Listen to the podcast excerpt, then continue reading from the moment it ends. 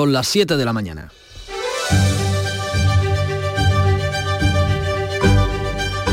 La mañana de Andalucía en Canal Sur Radio con Manuel Pérez Alcázar.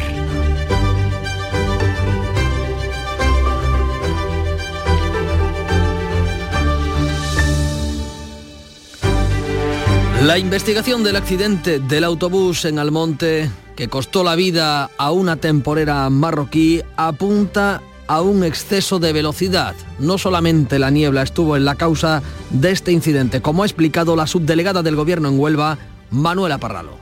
Hay una frenada importante, el nivel de velocidad quizá fuera un poco más alto del que estaba permitido en, ese, en esa rotonda.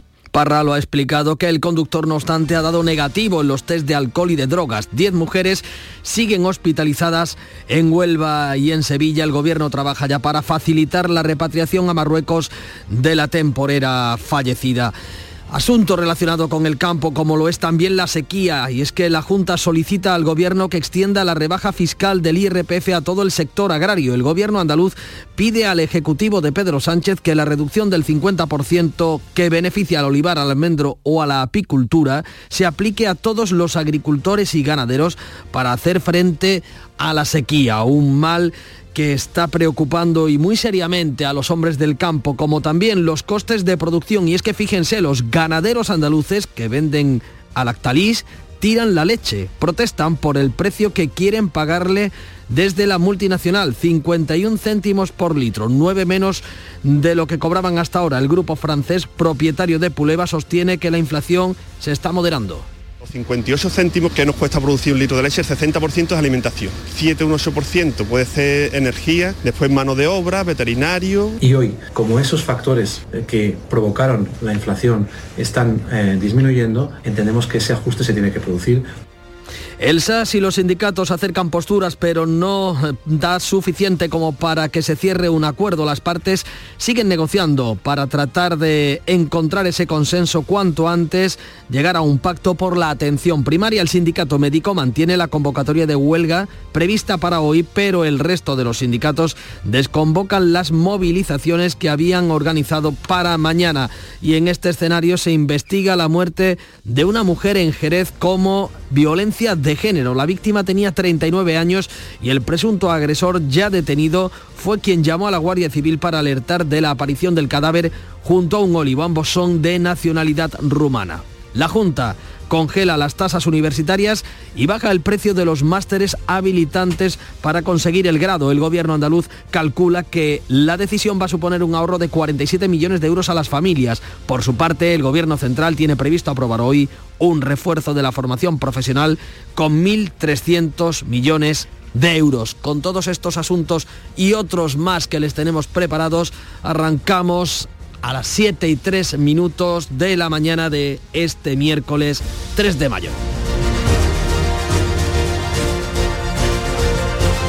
7 y 3 minutos, eh, miramos al cielo y a los termómetros para saber cómo amanece en Andalucía, Cádiz, Saludotaro, buenos días. Buenos días, 22 grados tenemos, llegaremos a los 26 y hay nubes esta mañana. ¿Cómo despierta el campo de Gibraltar? Ángeles Carrera, buenos días. Buenos días, aquí tenemos 18, se espera una máxima de 22, el cielo prácticamente despejado y viento fuerte del nordeste en el estrecho. Cielo y temperatura en Jerez, Pablo Cosano. Cielo con algunas nubes, viento 23 grados marca el termómetro hasta ahora 28 de máxima prevista. ¿Y en Huelva, Sebastián Forero? 19 grados en la capital, esperamos 27 en el Granado. ¿Cómo amanece en Córdoba? Mar Vallecillo, buenos días. Buenos días, pues con 18 grados y cielos con nubes y claros, la máxima prevista es de 32. Cielos y temperaturas de Sevilla, Pilar González. Tenemos intervalos de nubes medias y alta, una máxima prevista de 32 grados, ahora 22 en la capital. ¿Cómo amanece en Málaga, José Valero? Pues cielo poco nuboso, tenemos ahora 19 grados, llegaremos a los 23. ¿Y en Jaén, Alfonso Miranda? Se agradece el viento que sopla a esta hora de la mañana, 22 grados en la capital. ¿Cómo va a estar el Día de la Cruz en Granada, en Carna Maldonado? Con 18 grados llegaremos a 31, de momento no hay nubes. ¿Y cómo amanece en Almería, María Jesús Recio? Nubes sueltas, 21 grados, subiremos hasta los 28, viento fuerte en la costa sur. 7 A las 7 y 5 minutos, donde nos situamos es en la Dirección General de Tráfico para conocer el estado de las carreteras. Buenos días. Muy buenos días. Pues arranca esta jornada de miércoles y a esta hora tráfico en aumento en los accesos a los grandes núcleos urbanos, como por ejemplo el acceso a Sevilla por la A49 a la altura de Camas, pero de momento y afortunadamente sin retenciones. Eso sí, precaución a esta hora en la provincia de Huelva. Sí que registramos tráfico irregular en la A483 a su paso por Almonte en sentido sur, en sentido Mata las Cañas. En el resto de vías, afortunadamente se circula con normalidad. Información desde la DGT de Patricia Arriaga, 7-5 minutos.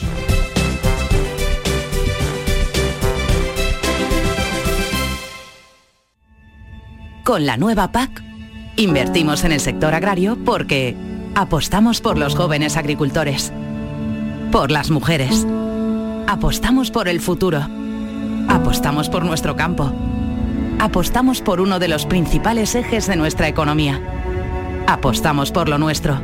Solicita ya las ayudas de la nueva PAC. Juntos, apostamos por ti. Ministerio de Agricultura, Pesca y Alimentación, Gobierno de España. Aquadeus, ahora más cerca de ti, procedente del manantial Sierra Nevada, un agua excepcional en sabor, de mineralización débil que nace en tu región. Aquadeus Sierra Nevada es ideal para hidratar a toda la familia y no olvides tirar tu botella al contenedor amarillo. Aquadeus, fuente de vida, ahora también en Andalucía. La mañana de Andalucía. 7 y 6 minutos de la mañana y hay novedades en torno al accidente del autobús de temporeras que costaba la vida a una trabajadora marroquí en la localidad onubense de Almonte. Todo apunta a que el exceso de velocidad se podría ahora sumar a la niebla que había en el momento del siniestro. Nuria Durán, buenos días. Buenos días. La subdelegada del Gobierno en Huelva, Manuela Parralo, asegura que el chofer ha dado negativo en el test de alcohol y de drogas. Sí señala que hay indicios de un exceso de velocidad. Hay una frenada importante, el nivel de velocidad quizá fuera un poco más alto del que estaba permitido en, ese, en esa rotonda. Hay una frenada a 70 kilómetros por hora y aquello estaba en 40. Todavía quedan 10 temporeras ingresadas en hospitales de Huelva y Sevilla y este martes han recibido el alta otras 7. En total, 39 personas resultaban heridas. La contratación en origen de las temporeras marroquíes está regulada por orden ministerial del país vecino. Lo explicaba Borja Ferrera, que es el director de programa de ética laboral y social de Interfresa. La ley regula todas aquellas condiciones que tiene que tener este trabajador una vez que llegue a España y cómo tienen que ser los procesos selectivos de, venida a España, de retorno a Marruecos, qué tipo de visado tienen que tener. Es una especie de regulación específica.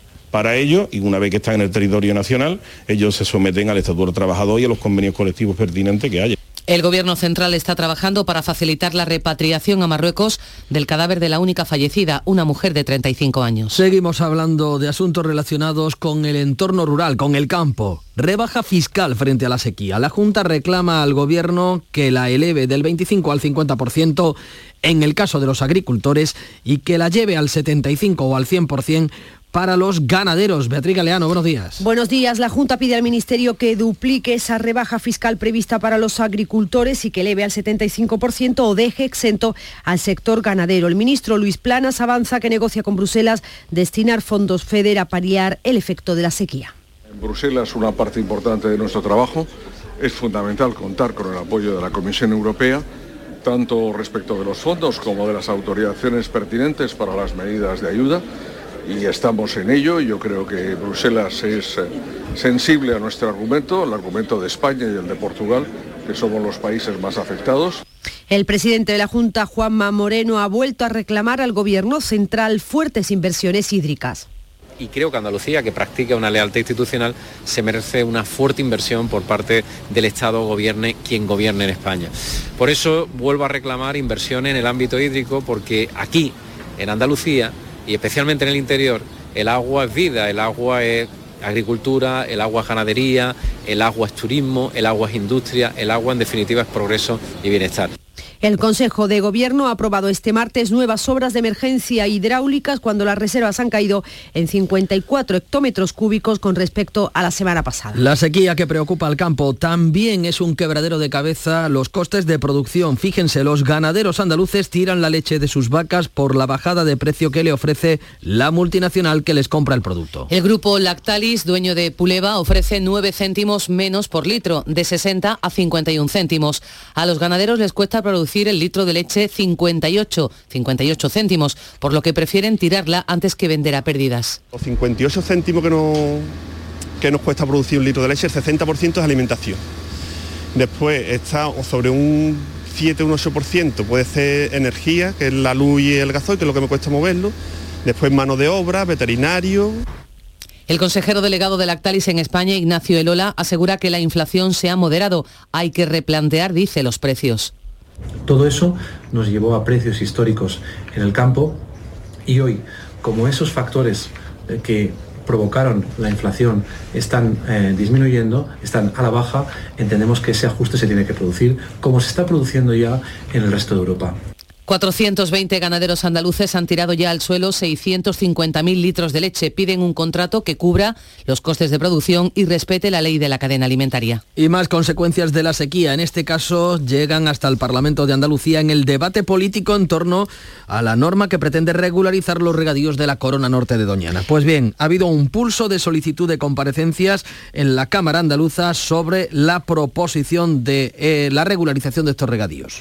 El Partido Socialista Andaluz ha pedido la presencia de 33 agentes sociales y organizaciones, entre las que figuran el presidente del Consejo de Participación de Doñana, Miguel Delibes, y el director de la Estación Biológica, Eloy Revilla. En un acto de apoyo al candidato del PSOE a la alcaldía de Málaga, Sánchez ha vuelto a reclamar la retirada del texto y ha arremetido contra la Junta. Realmente Doñana demuestra cómo gobierna la derecha.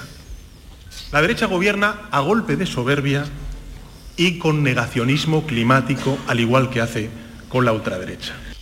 El Partido Popular quiere citar a la vicepresidenta Teresa Rivera, además de regantes, alcaldes, técnicos, como el presidente de la Confederación Hidrográfica del Guadalquivir. La propuesta más llamativa es la de Vox, que pide las comparecencias de Pedro Sánchez, Teresa Rivera y el comisario europeo de Medio Ambiente, Sinquevicius. Más consecuencias de la sequía. Ecologistas en Acción se opone a que la Junta tramite dos nuevos proyectos de campos de golf en la provincia de Cádiz. Su responsable en la provincia, Dani López, asegura que parte del agua reciclada de las depuradoras ya se está utilizando para los campos de golf y, por lo tanto, considera que no es razonable que se priorice los nuevos proyectos que se ubicarían en Tarifa y en Castellar un campo de golf eh, consume de 7 a 14 mil metros cúbicos por, por hectárea año. Entonces es un disparate. No digo que efectivamente generen, no generen valor añadido, que lo hacen, ¿no? Y efectivamente es una respuesta turística. Pero cuando tenemos una emergencia climática como la que tenemos, regar campos de golf no tiene que ser la prioridad, digamos, por una autoridad pública. Y otra consecuencia de la sequía afecta a la temporada de saca de corcho, Nuria. COAC pide el adelanto de la campaña al 15 de mayo en lugar de al 1 de junio como estaba previsto. Y es que la sequía y las altas temperaturas limitan la disponibilidad de corcho para la saca. Como respuesta natural, el corcho se adhiere al tronco con fuerza y es imposible levantar la capa sin dañar el árbol. Este sindicato considera que si no se adelanta la saca, el perjuicio económico se va a extender al sector del vino. 7 y 13 cambiamos de asunto. La Guardia Civil investiga como violencia de género el asesinato de una mujer en Jerez el pasado viernes. Ya hay un detenido. Precisamente ese detenido es el hombre que dio el aviso. El cuerpo de la mujer de 39 años apareció junto a un olivo en la barriada del Lomopardo con signos que podrían determinar violencia.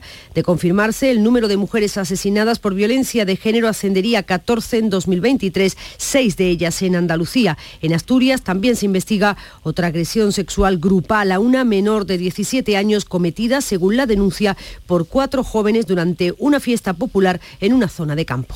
Ha concluido sin acuerdo, después de nueve horas, eh, la reunión entre el SAS y los sindicatos sobre la atención primaria, aunque eso sí, hay un acercamiento. Las partes se han emplazado a una nueva reunión. El SAS valora la voluntad de acuerdo de los sindicatos, pero todavía no es suficiente para cerrar un acuerdo. Antonio Macías, de UGT, explica las diferencias. Lo vemos reticente, evidentemente, a, la rectificación de la orden, que creo que es algo que debería de, hacer desde, desde, hace ya bastante tiempo. No vemos la consolidación de los 12.000 eventuales todavía muy segura y hay la falta de perfilar el acuerdo global de atención primaria, mejorado con una propuesta que se le ha hecho por parte de las organizaciones sindicales sobre carrera profesional que creo que vendría bastante bien a la hora de facilitar un acuerdo. UGT ha desconvocado las movilizaciones previstas para mañana. Por su parte, el sindicato médico las mantiene. Más de lo laboral, el SEPLA, el sindicato de pilotos, denuncia que los servicios mínimos del 90% decretados por el gobierno en Air Europa le impide ejercer el derecho a huelga.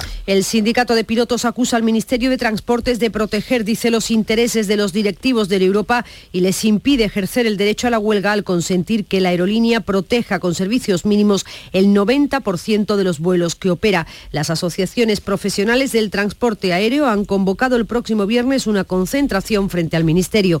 Tras los paros de lunes y martes, el colectivo de pilotos mantiene la convocatoria de huelga para mañana jueves y el viernes. Y un apunte más de lo laboral. La patronal COE rechaza la amenaza de los sindicatos de un otoño de movilizaciones, de un otoño caliente, como planteaban este primero de mayo, si no se alcanza un acuerdo para la subida de salarios. Lo hacía, lo decía en Canal Sur Radio el vicepresidente de la COE, Lorenzo Amor. Vamos a seguir trabajando, vamos a intentar alcanzar un acuerdo. Voluntad por nuestra parte la hay. Creo que sería bueno llegar a un acuerdo de negociación colectiva que pueda subir los salarios. Ahora bien, deberes de este gobierno la justa. Otro eh, foco que se puede calentar es el de la justicia. Si jueces y fiscales no alcanzan hoy un acuerdo con el Ministerio en la reunión para negociar una actualización salarial que evite la huelga convocada para el 16 de mayo. Reclaman mejoras laborales, sobre todo una subida de sus sueldos que llevan 14 años congelados. El Gobierno les acusa de tener intencionalidad política. El ministro de la Presidencia, Félix Bolaños, exige al líder del PP que explique su participación en una cena con la conservadora Asociación de Fiscales. El señor Feijó protagoniza unos hechos gravísimos. Le pedimos desde el Gobierno que dé explicaciones de por qué se reúne con parte del Poder Judicial de manera clandestina para prometerles que también ha arremetido contra Alberto Núñez Feijó la ministra de Asuntos Sociales y líder de Podemos, Ione Belarra. Lo decía el señor Feijó en esa reunión con fiscales conservadores. Van a derogarlo todo, compañeros y compañeras, si gobiernan. Van a echar atrás todos los avances de este gobierno. Y a estas derechas que están asalvajadas solo se les frena con más derechos. No se frena a estas derechas siendo timorato. Ante las críticas, Feijó sostiene que se limitó a defender su modelo para la Fiscalía General y se comprometió a acabar con los nombramientos políticos una reunión absolutamente correcta, institucional, a la que yo he ido previa invitación. Y les he transmitido a los fiscales que creo en la carrera fiscal, en la independencia de los fiscales, que no nombraré jamás a un fiscal general del Estado que forme parte de mi gobierno y que no nombraré en puestos de la estructura de fiscales a personas que lleven menos de cinco años de salida de un cargo público. La Unión Progresista de Fiscales considera que la reunión tiene un marcado carácter partidista que vulnera el código ético de la carrera fiscal y ha pedido la dimisión de Consuelo Madrigal, la presidenta de la Comisión Ética que fue una de las asistentes a la cita. De otro lado, los funcionarios de justicia convierten mañana sus paros en huelga, dan un paso más en sus protestas, convierten, como decimos este jueves, sus paros parciales hasta ahora en jornada de huelga de 24 horas. El ministro Bolaños, que ha sido también protagonista este martes en el Día de la Comunidad de Madrid, el 2 de mayo. Casi se ha producido un alzamiento como el del 2 de mayo. Más bien un sainete en lo protocolario porque protocolo de la Comunidad de Madrid ha impedido a Bolaños eh, acceder a la tribuna en el desfile militar que se ha celebrado en... Eh, la capital madrileña, un desfile al que no había sido invitado. la responsable de protocolo del gobierno de Díaz Ayuso ha impedido a Félix Bolaños subir a la tribuna de autoridades, aunque sí ha tenido asiento en primera fila para los discursos. Este es el momento de esa discusión. por favor, la, representación la representación institucional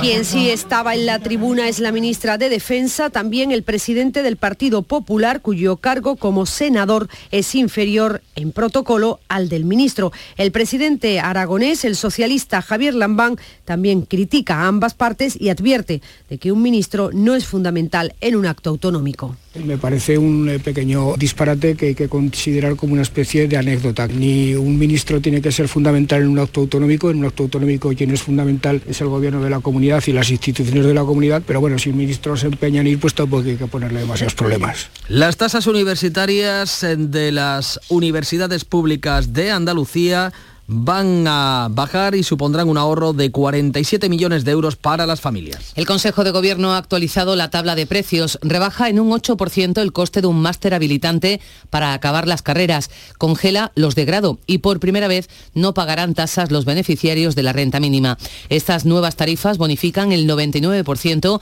de los créditos aprobados en primera matrícula. Por su parte, el Consejo de Ministros aprueba hoy miércoles un refuerzo de la formación profesional de 1.300 millones de euros.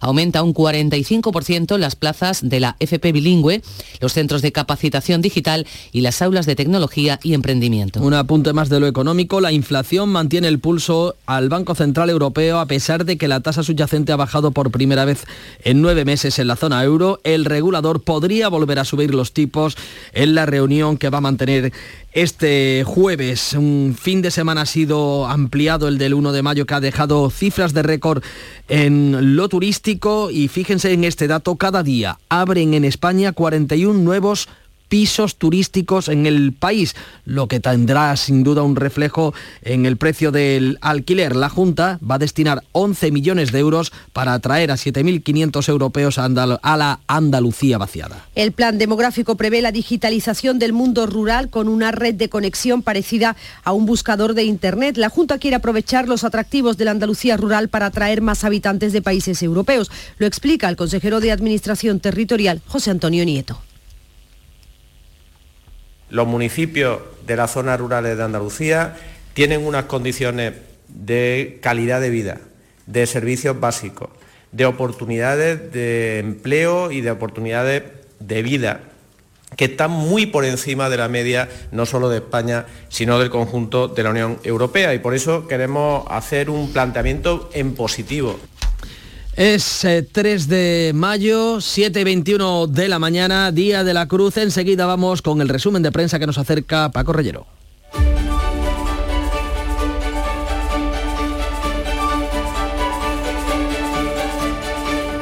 Paco, buenos días.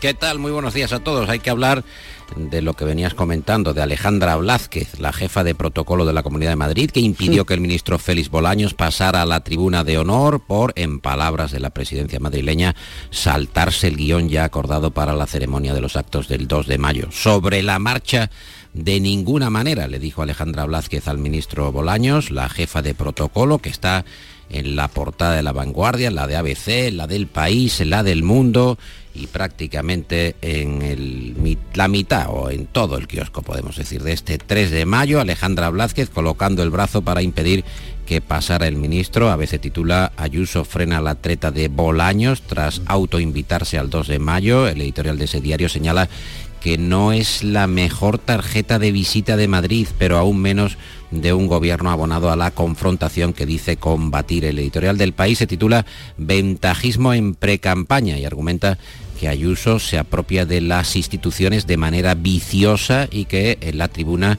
había cinco altos cargos del PP, incluido Feijo. El país, por cierto, eh, destaca en portada que lo que más preocupa a los españoles no tiene nada que ver con esto, sino con la subida de precios. Es decir, que se presta especial interés a asuntos que no son tan relevantes. García Reyes en ABC tilda el episodio de politiquería, que a ver cuánto le importa a usted, escribe García Reyes, cuando vaya luego al supermercado y le cobren 20 euros por las eh, cuatro cosillas que lleva en la bolsa. En ese sentido, el mundo nos cuenta que los españoles vamos a pagar 100 millones más por intereses de demora de la propia Hacienda. Es decir, Hacienda se retrasa y paga usted. Ricardo dibuja a Ayuso en el mundo como una portera de discoteca, eh, va vestida de negro, cruzada de brazos y con el cartel a su espalda de reservado el derecho de admisión. La crónica del confidencial me parece oportuna. Manuel lleva este título, la jefa de protocolo, el ministro que rompió el cordón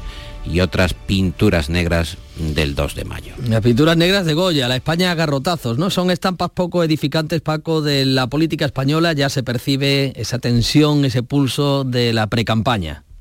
Estamos en pre-campaña y la razón recuerda eh, la premonición eh, de la propia Ayuso. Lo que pasa en Madrid resonará en toda España sobre unos resultados electorales que serían eh, favorables al PP en Madrid con mayoría absoluta y por extensión se prolongarían en capitales y comunidades de España. El país destaca una encuesta en la que el choque de Podemos y Sumar pasa factura a la izquierda. Concurrir por separado costaría 14 escaños al bloque progresista, mientras el PP se acerca a la mayoría absoluta con Vox, según ese sondeo de 40 dB para el país. ABC nos dice que Rajoy y Aznar se van a volcar en la campaña del 28M, a la que te referías, con una agenda paralela, nutrida a la de Feijo y hablando de problemas palpables, la vanguardia que lleva a su primer asunto de interés la restricción de agua que se amplía y roza ya los 6 millones de habitantes en Cataluña. Vaya, también problemas de sequía en Cataluña. ¿Quieres destacarnos alguna información sobre inteligencia artificial, Paco? Mira, me gusta eh, el editorial precisamente de La Vanguardia que dedica a Geoffrey Hinton este padrino de Google que ha dejado la compañía, tiene 75 años y está alertando de los peligros de la inteligencia artificial. Por cierto que Hinton fue nombrado el pasado año premio Princesa de Asturias y habla de la capacidad de la inteligencia artificial de producir material audiovisual falso, audiovisual falso tan sofisticado que no lo vamos a poder distinguir, se podría perder la capacidad para distinguir entre lo verdadero y lo falso y realmente las advertencias de Hinton eh, ganan en peso después de que eh, habiendo rechazado eh, un salario millonario, se dedique a alertar de sus propias creaciones, de la inteligencia artificial. ¿Y qué destacan los titulares de la prensa andaluza? Esto es lo más interesante. Ideal de Almería, casi 69.000 asuntos judiciales nuevos al año que saturan los tribunales almerienses. Y el ideal de Jaén, el ingreso de cerca de 40.000 casos nuevos, eh, igualmente al año saturan los juzgados eh, jiennenses. Veo ah, también mucha mención en la prensa sobre los problemas de la leche, la guerra por el coste de la leche. Por ejemplo, lo vemos en Cádiz, pero está en toda la prensa de Andalucía. Foto de portada del Ideal de Granada. Más de 10.000 personas que pasan ante la imagen de la Virgen de las Angustias durante nueve horas para rogar por la lluvia. En el diario de Sevilla, Zaragoza, que desplaza a la capital andaluza como cuarta ciudad más poblada de España. En ABC de Sevilla, Muñoz y Sanz, los candidatos de PSOE y PP a la alcaldía de Sevilla, que afrontan la campaña más igualada. Hay encuestas que dan ese empate técnico con crecimiento de determinación de las eh, fuerzas minoritarias. Ayer hubo un debate en la UPO de los seis candidatos y los vemos en la portada de ABC. En Córdoba, Manuel, los patios que abren con las primeras colas. Granada hoy, en la barra o las barras, en este caso, que toman las cruces. Y en la prensa malagueña, Suro la opinión, Sánchez, que promete su apoyo al candidato del PSOE a la alcaldía malagueña, Daniel Pérez, de hacer 10.000 viviendas de protección oficial. Bueno, pues tenemos una Andalucía en plena efervescencia festiva, Córdoba, Granada, Las Cruces por media Andalucía. Dame un segundito, Paco, que vamos a saludar a Nuria Gaciño. Buenos días. Hola, ¿qué tal? Muy buenos días. Hogar Solar, la luz que te ayuda a ahorrar, les ofrece la información deportiva. Victoria de oro del Almería. Victoria importantísima del Almería ante el Elche por 2 a 1 que le sitúa a 5 puntos de los puestos de descenso a la espera de ver cómo termine la jornada mañana. Con este resultado el Elche dice adiós a la primera división.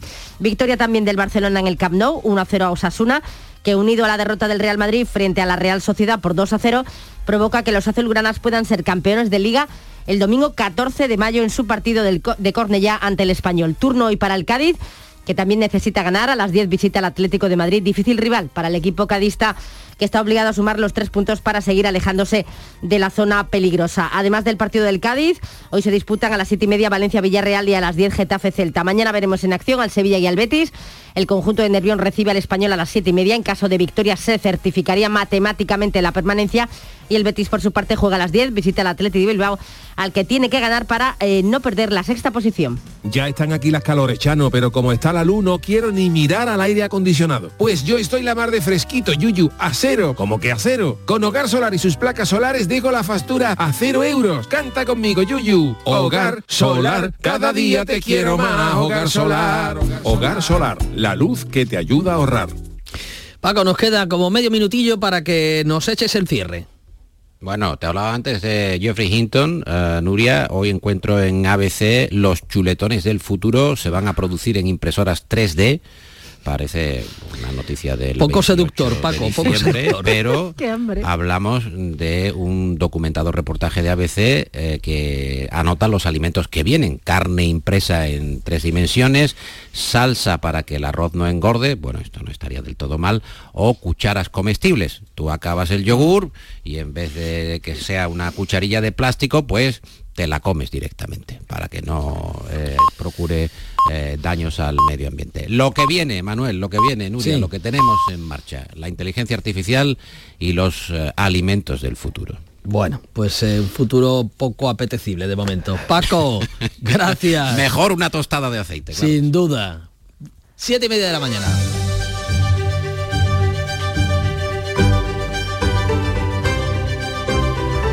Son las 7.30, es el momento de hacer resumen en titulares de lo más destacado de la jornada con Nuria Durán.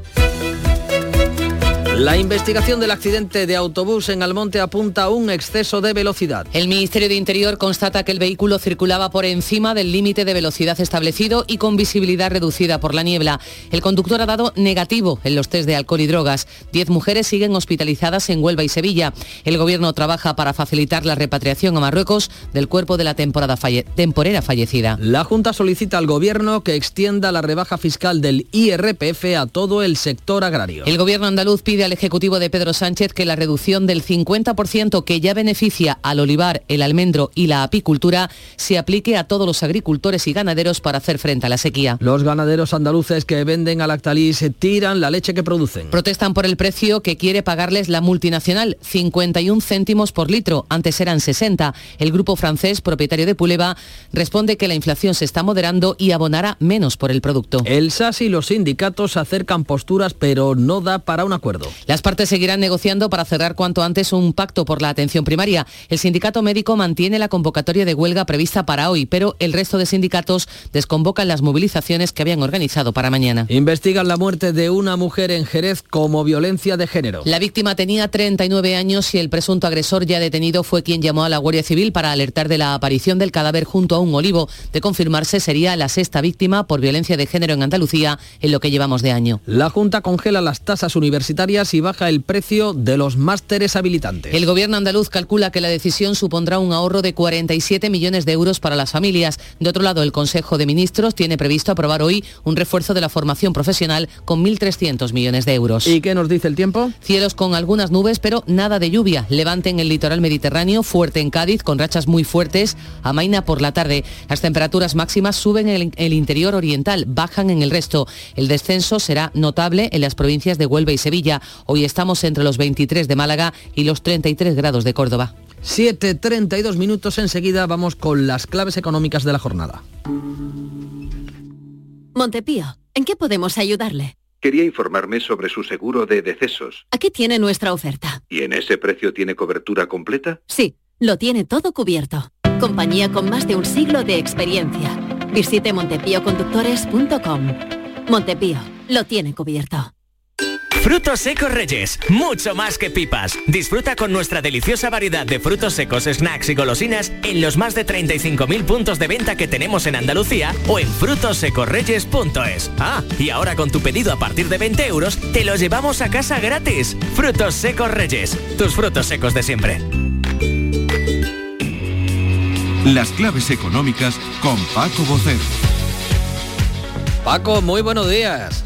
Muy buenos días, ¿qué tal, don Manuel? Pues aquí estamos, encantado de escucharte. Estamos a miércoles, tenemos al paro registrado como una de las principales claves económicas de la jornada. A ver, Paco, cuéntanos, ah, partimos de un mes anterior de marzo que fue bastante bueno, ¿qué nos espera? Pues mira, nos vamos a ir adelantando ya esta semana con los datos de paro registrado que saldrán mañana, pero nos vamos a ir adelantando hoy porque la atención mayoritaria está en la Reserva Federal que ya comentamos ayer. Y es que como tú, bien como tú bien dices, partimos de un mes de marzo en el que el mercado de trabajo se comportó de manera positiva. El paro bajó en marzo, de hecho, en 49.000 personas y se situó en 2.862.260 desempleados, la cifra más baja para este mes desde 2008. De esas 49.000 personas, 15.284 correspondieron a Andalucía, prácticamente una de cada tres, lo que supuso el mayor descenso relativo de un mes de marzo de 2023 y dejó el número de desempleados en 734.391 personas. La curiosidad es que, fíjate, en los meses precedentes, tanto desde los ministerios de Seguridad Social como desde el de Trabajo, se daban datos de previsiones adelantadas a mitad del mes en curso sobre la evolución del paro. Pero sin embargo, esta vez vamos a llegar a mañana y no hemos tenido esas previsiones, lo cual no abre la incógnita de cómo se habrá comportado realmente abril, más si me teniendo en cuenta que hemos contado con la Semana Santa. Así que esperemos que estos datos sigan siendo positivos, cosas que vamos a saber mañana. Pues esperemos que sea así, porque por otro lado, Paco, tenemos los datos de matriculaciones de vehículos también de abril y que se han moderado respecto al mes pasado.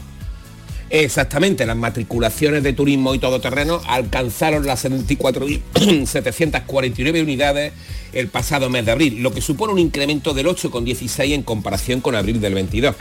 Esa moderación que apuntaba resulta de la comparación con las ventas de marzo, que superaron los 100.000 vehículos debido al tirón del canal de empresas y de alquiladores sobre el de particulares.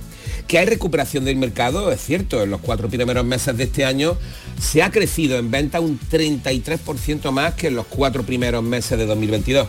Pero en la comparativa prepandemia todavía se está un 24% por debajo. Oye, por cierto, te apunto, las tres marcas más vendidas en abril fueron el Seat Arona, el Dacia Sandero y el Renault Clio. Vaya, está bien saberlo. Eh, Paco, eh, volvemos con la inflación, esta vez de la zona euro. Los datos los conocimos ayer con resultados poco positivos, lo que nos dice mucho de lo que mañana podría hacer el Banco Central Europeo otra vez con los tipos.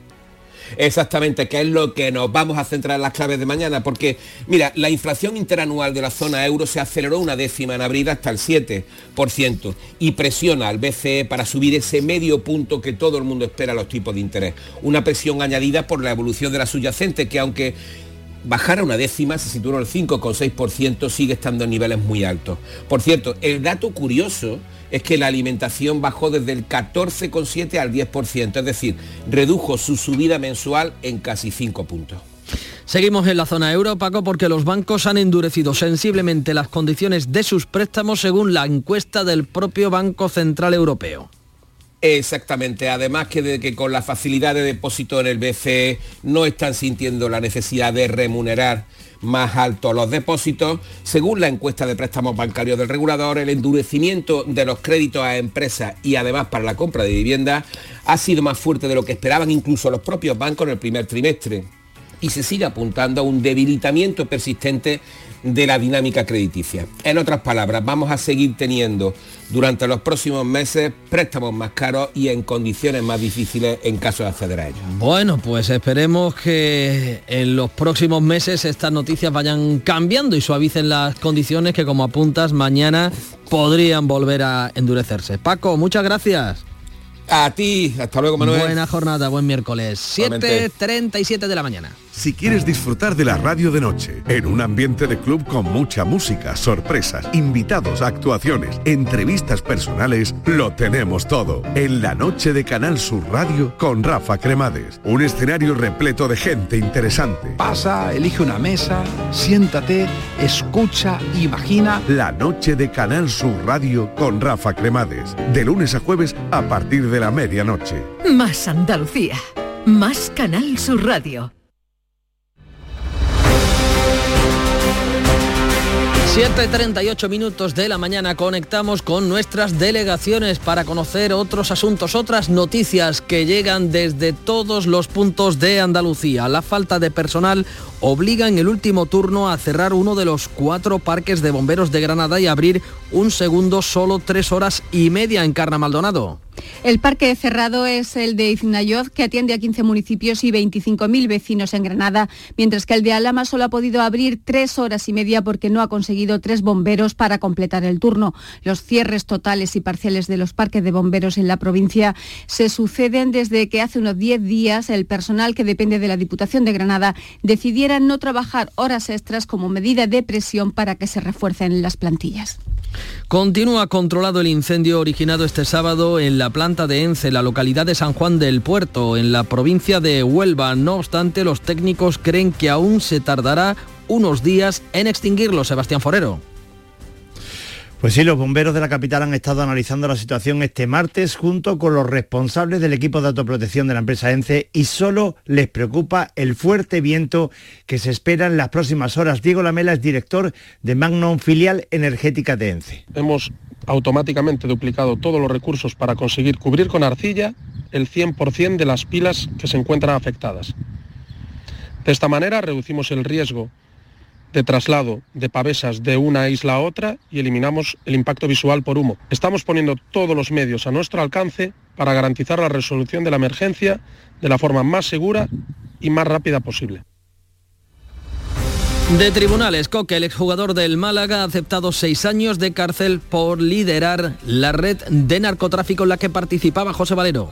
Pues tras el reconocimiento de liderar la red criminal dedicada a comprar importantes cantidades de droga que posteriormente transportaban en camiones a países europeos, el fiscal ha modificado las penas que oscilan entre los seis y los dos años para los distintos acusados. La sentencia se dictará en los próximos días conforme a las penas expuestas por el fiscal. Coque se enfrentaba a 16 años de prisión. Y Hoy se espera que se reanude otro juicio, el macrojuicio que se celebra en Algeciras contra el clan de los Castañas después de que ayer se suspendiese, suspendiera eh, eh, este pasado martes eh, por la renuncia de un abogado. Es el segundo letrado que abandona desde que comenzó la vista el 10 de abril Ángeles Carreras.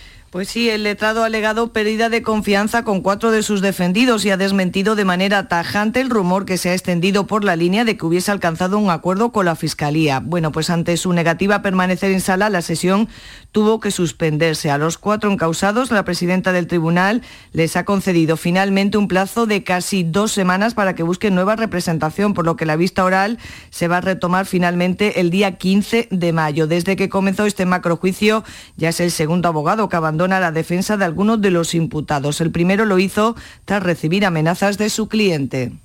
Y en Cádiz, la Universidad y Navantia Sistemas ponen en marcha una unidad conjunta de innovación digital. Su principal objetivo es la transferencia de tecnología aprovechando el potencial investigador que la Universidad Gaditana tiene para adaptarla a las necesidades de la empresa pública naval. Saludotaro. Se impulsarán proyectos en materia de ciberseguridad, inteligencia artificial o vehículos no tripulados. Todos son materias relacionadas con las tecnologías digitales. La vicerrectora tecnológica María Jesús Mos una unidad de innovación eh, conjuntamente con Avantia Sistemas que va, a tener su sede en el edificio de transferencia empresarial, que sabéis que se ha concebido precisamente para establecer relaciones con las empresas y vamos a trabajar conjuntamente en algo que es el futuro para todos. Sabéis que ha adquirido gran importancia la ciberseguridad, la industria digital y todo lo que tiene que ver con la, con la digitalización.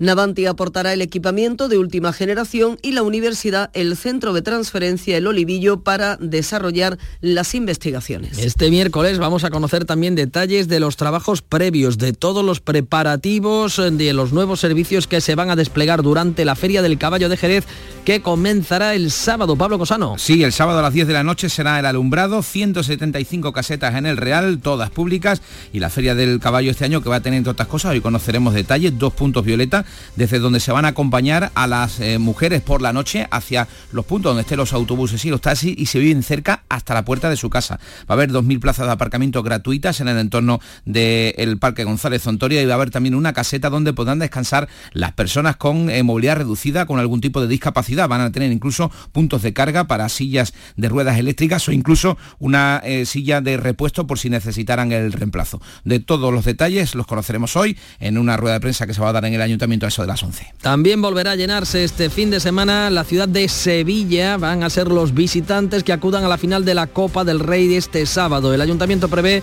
una ocupación plena en los hoteles con un impacto económico de 50 millones de euros. Pilar González. La ciudad se prepara para recibir a estos miles de aficionados del Real Madrid y Osasuna que irán llegando a Sevilla en la segunda mitad de esta semana. Las expectativas que adelanta el alcalde Antonio Muñoz son inmejorables. La final de la Copa del Rey que también va a suponer un fin de semana de ocupación hotelera plena en la ciudad de Sevilla y también un impacto económico que estimamos que superará los 50 millones de euros.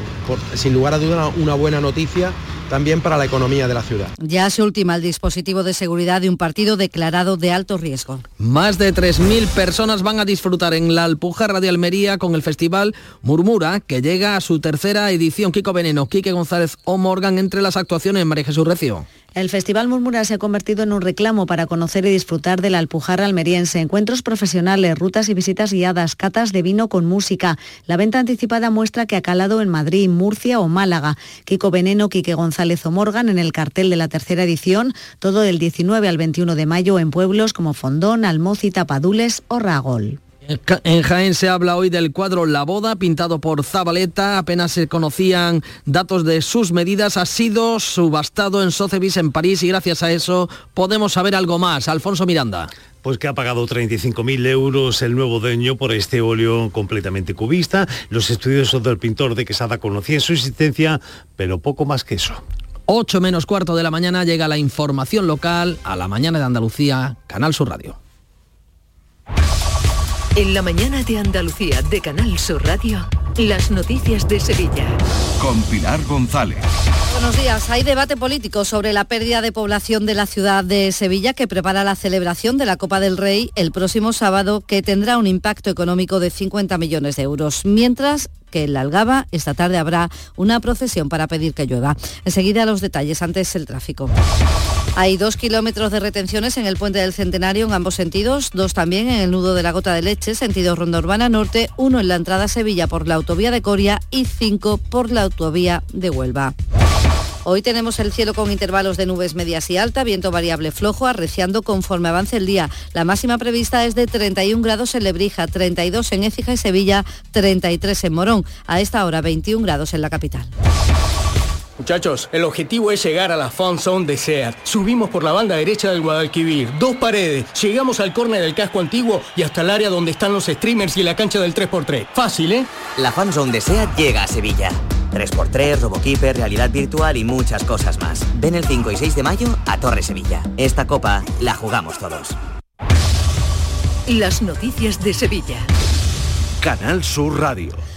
El Ayuntamiento de Sevilla sostiene que la capital es la cuarta ciudad de España en población y rechaza los números del padrón del Ayuntamiento de Zaragoza, que asegura que adelanta a Sevilla en mil habitantes y se autoproclama la cuarta ciudad de España. El consistorio hispalense se remite a los datos del Instituto Nacional de Estadística que indican que Sevilla tiene 9.000 vecinos más que la capital aragonesa. En cualquier caso, el catedrático de Geografía Humana de la Universidad Pablo de Olavide, José María Feria, consultado por Canal Sur Radio, ha dicho que la pérdida de población en las grandes capitales es un proceso normal y habla de ciudades metropolitanas. Es un proceso absolutamente normal y convencional en las sociedades avanzadas que es la Sevilla metropolitana, ¿no? Y es un proceso normal, ¿eh? que además eh, hemos eh, hecho un análisis, ¿no? Recientemente con el impacto del COVID que se ha acentuado. Hay reacciones políticas en torno a esto. El candidato del Partido Popular a la alcaldía de Sevilla, José Luis Sanz, achaca la pérdida de población en la ciudad a la falta de viviendas y también a la pérdida de calidad de vida. En estos ocho años de Partido Socialista, Sevilla no ha crecido por la parálisis urbanística, porque no se ha construido vivienda y porque la calidad de vida ha ido empeorando en todos los barrios de la ciudad. El portavoz y candidato de Ciudadanos, Miguel Ángel Aumesquet, cree que fallan políticas municipales. Que Sevilla no es hoy atractiva ni para invertir, ni para trabajar, ni para vivir. Esta es la constatación del fracaso absoluto de las políticas del bipartidismo. La próxima semana comienza la campaña para las elecciones municipales. En la capital ya se ha celebrado el primer debate entre los candidatos. Ha sido en la Universidad Pablo de Olavide. La limpieza, el turismo, la movilidad, la vivienda y también los cortes de luz han centrado los argumentos de los principales candidatos. Hoy el candidato de Ciudadanos va a presentar a los miembros de su candidatura. También lo hace la candidata de Podemos Izquierda Unida, Susana Hornillo, que ha propuesto un nuevo plan de mejora integral para la barriada de la Bachillera. En Sevilla no puede haber barrios olvidados, no puede haber ciudadanos de primera y de segunda. Tenemos que hacer una apuesta ambiciosa para que los vecinos de la Bachillera tengan calidad de vida, con unos equipamientos y servicios públicos dignos que se les llevan negando 12 años. Las ferias y la Semana Santa han tenido una clara incidencia en el aumento de casos de COVID en Sevilla. Desde el martes santo hasta ahora se contabilizan 1.126 contagios, 256 en la última semana y las estadísticas, ya saben, recogen únicamente los positivos en personas mayores de 65 años. En este último mes han fallecido 29 personas, nueve de ellas en los últimos siete días. Ahora, lo más inmediato que queda por celebrar en Sevilla es la Copa del Rey, partido que se jugará el sábado en el Estadio de la Cartuja. El ayuntamiento, según el alcalde Antonio Muñoz, calcula que la cita deportiva tendrá un impacto económico de 50 millones de euros. Este entorno de recuperación económica después de la Semana Santa y después de la feria, la final de la Copa del Rey, que también va a suponer un fin de semana de ocupación hotelera plena en la ciudad de Sevilla y también un impacto económico que estimamos que superará los 50 millones de euros. Son las 7 de la mañana y 49 minutos. ¿Has pensado en instalar placas solares en tu vivienda o negocio? Con Sol Renovables, enchúfate al sol. www.solrenovables.com o 955 35 53 49. Atención Sevilla. El mundo del automóvil en Sevilla tiene nombre propio. Grupo Berrocar. Más de 30 años en el sector. Un gran stock de turismos y furgonetas en alquiler y un amplio abanico de vehículos en venta con una de las mejores garantías. Búscanos en grupoberrocar.com y en nuestros puntos de venta y alquiler en Sevilla y provincia. Grupo Berrocar. Tu confianza, nuestro motor. En Canal Sur Radio, las noticias de Sevilla. La Consejería de Salud va a vigilar la presencia de mosquitos en 12 municipios sevillanos para prevenir la propagación del virus del Nilo.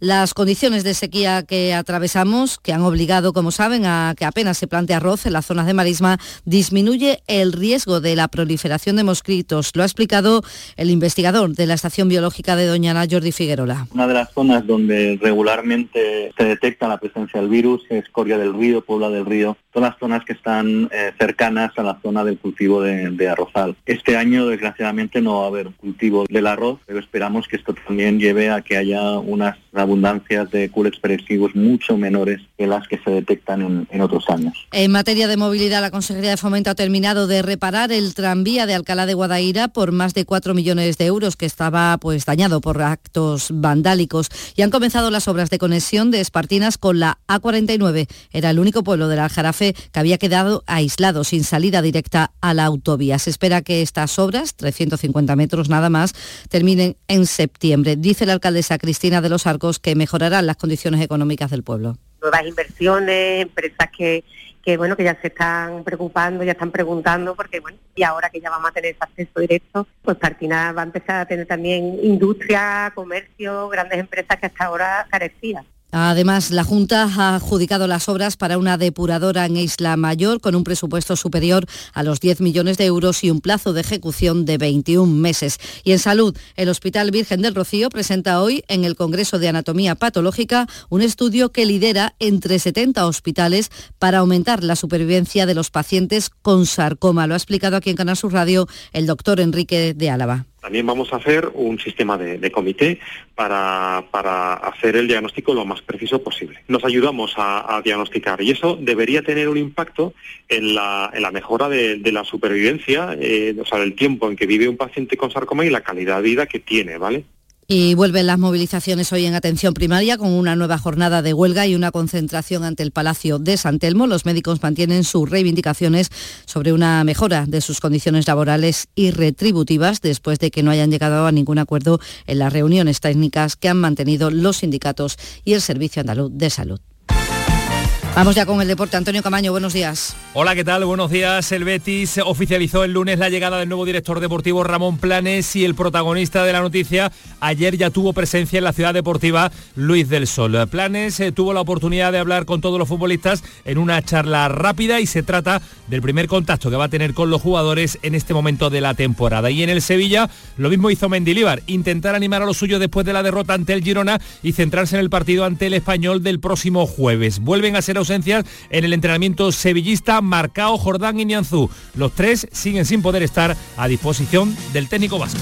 Les contamos también que un vecino de Alcalá de Guadaira ha devuelto una cartera que se ha encontrado en la calle con casi 1.500 euros. El propietario de todo este dinero ha podido recuperarlo. Y esta tarde saldrá en procesión el Cristo de la Estrella en la Algaba para pedir que llueva. Desde hace siglo, cada vez que esta localidad sufre una situación de sequía, implora al Cristo de la Estrella para la llegada de la lluvia. La última vez fue a comienzos de los 80 y a mediados de los 90 fue un vía crucis dentro de la parroquia un arquitecto sevillano escribe el primer libro sobre el impacto de la vivienda social en Sevilla desde principios del siglo XX hasta la actualidad. Se trata de la obra Los patronos de las casas barata de Ramón Quintero. Cuéntanos, Carlos López. En sus más de 300 páginas cuenta el nacimiento y evolución del Real Patronato de la Vivienda y del Patronato Municipal de Casas Baratas, actual en Visesa, entes que nacen para ofrecer una vivienda a los inmigrantes de los pueblos, como aclara su autor, Ramón Queiro vinieron a intentar solucionar el denominado problema de la vivienda con escaso éxito. Actualmente perdura muchos ejemplos. La Candelaria, tenemos los ejemplos de Pío XII, de, Huerta del Carmen. Los patronatos de las casas baratas de Sevilla está editado por el Ayuntamiento Hispalense. Y hoy comienza la feria en el Viso del Alcor y en Los Palacios, hoy mañana la novena edición del Día del Tomate.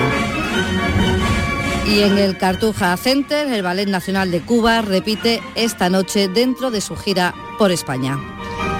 A esta hora 17 grados en Alanís, 21 en Sevilla, 21 en La Algaba.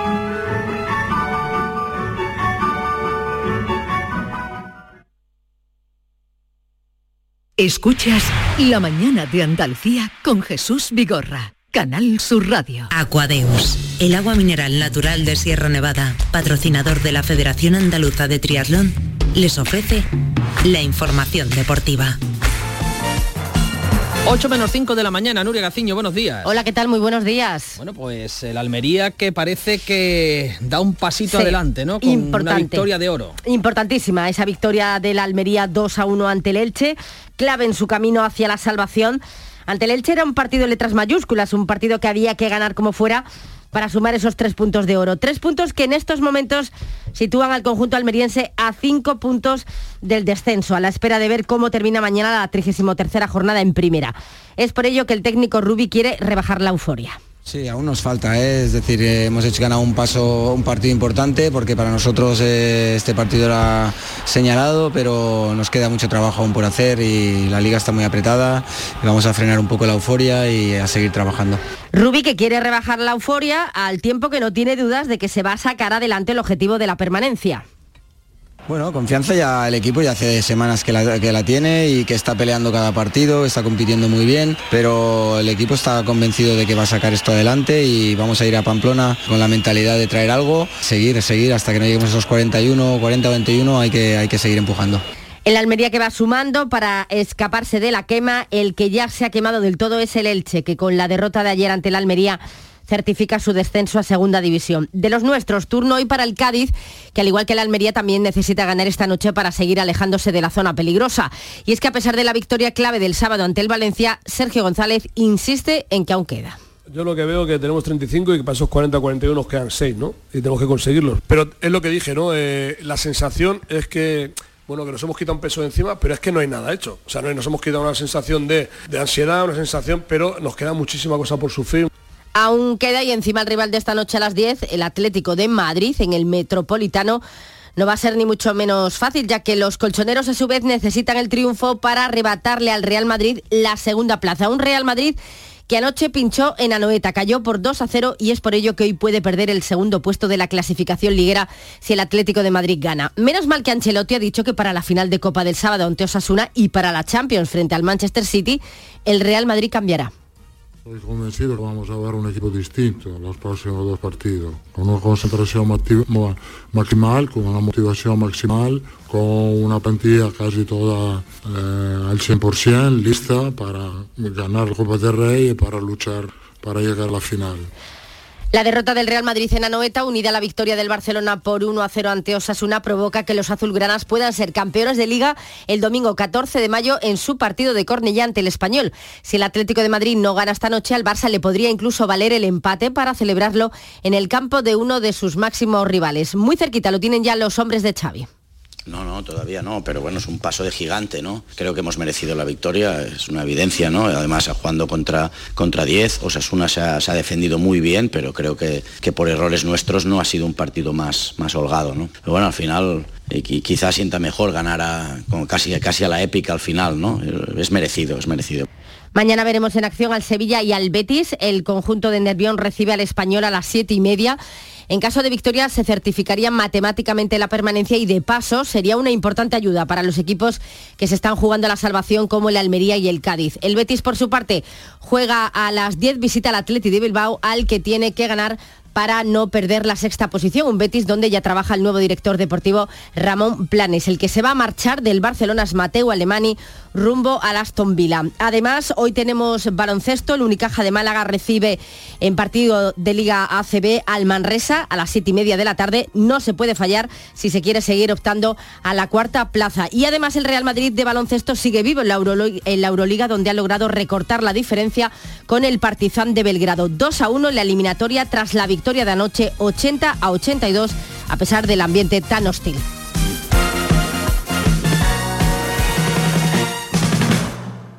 Aquadeus, ahora más cerca de ti, procedente del manantial Sierra Nevada, un agua excepcional en sabor, de mineralización débil que nace en tu región. Aquadeus Sierra Nevada es ideal para hidratar a toda la familia y no olvides tirar tu botella al contenedor amarillo. Aquadeus, fuente de vida, ahora también en Andalucía.